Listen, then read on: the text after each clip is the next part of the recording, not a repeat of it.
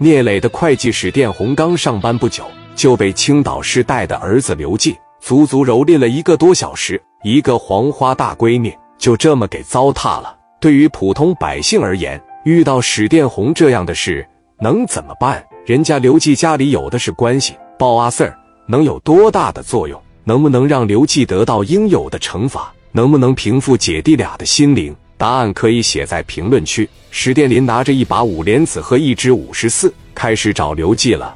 怎么找？史殿林先是来到了医院里找胡英杰，一打听，胡英杰在三楼的三零一病房里。史殿林把三零一病房门一推开，就看到胡英杰了。同时，胡英杰也看到了史殿林。胡英杰大喊一声：“哎，你他妈赶上医院里边来，给我砍他！”胡英杰再一看，哎，一个人来的。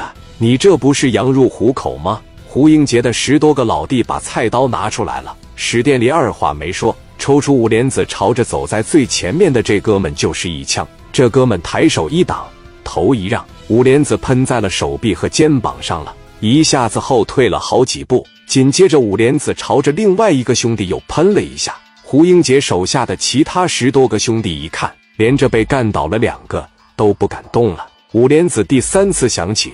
胡英杰做梦也没想到打在了他的左腿上，紧接着史殿林的五莲子支在了胡英杰的脑袋上，双目怒视，冷冷的问道：“刘季在哪？”胡英杰说：“我不知道呀。”史殿林说：“你骗三岁小孩呀？行，真是他妈不见棺材不落泪呀！”五莲子砰一下打在了胡英杰的右腿了，随后史殿林掏出五十四，再次顶在了胡英杰的脑袋上，说：“刘季在哪？”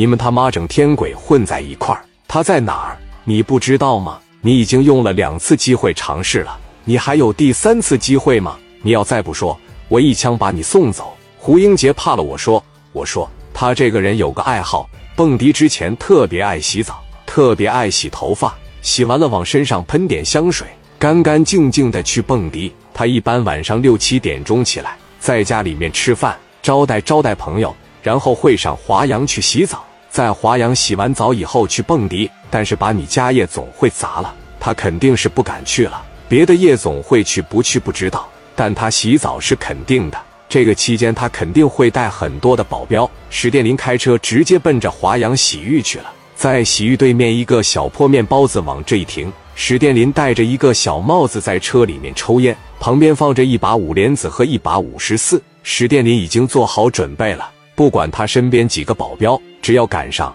全部打死。一直等到晚上十点的时候，报仇心切的史殿林有点坐不住了，感觉每一分钟都特别的煎熬。已经在这等了三四个小时了，面包车的副驾驶底下全是烟头了。功夫不负有心人，眼瞅着一个小跑车后边跟着一个黑色的商务车过来了，往华阳洗浴门口一停，史殿林下意识的摸了摸五十四。刘季领着四个保镖，直接哐哐就进去了呀！